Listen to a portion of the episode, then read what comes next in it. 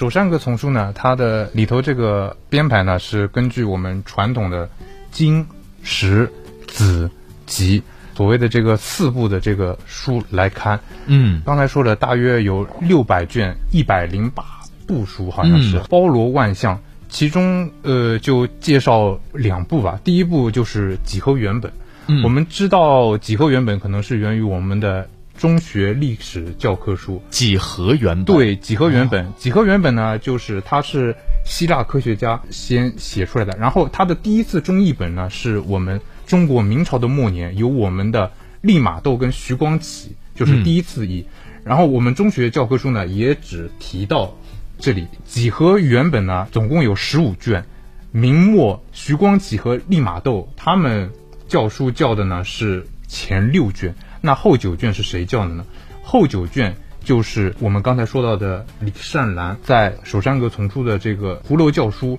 在这个基础之上，和另外一个西方人合译出来的那个九卷。当然，这个十五卷本几何原本就出版的时候嘛，可惜钱熙作已经去世了。他那个《首山阁丛书》里头收的呢，也是那个残版，这个是非常可惜。但是呢，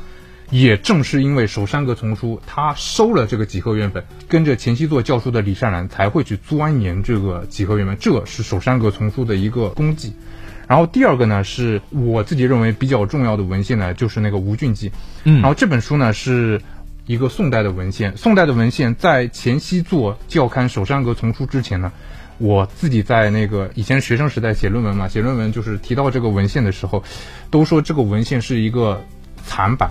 或者说是是不全的，直到后来以我也是看了这个《首山阁》《首山阁丛书》的这个《吴俊记》的这个版本，他这本书才是一个全版。那一般的它里头收的书嘛，就几卷几卷，一般一般性就是这一百零八本书嘛，嗯一本书可能就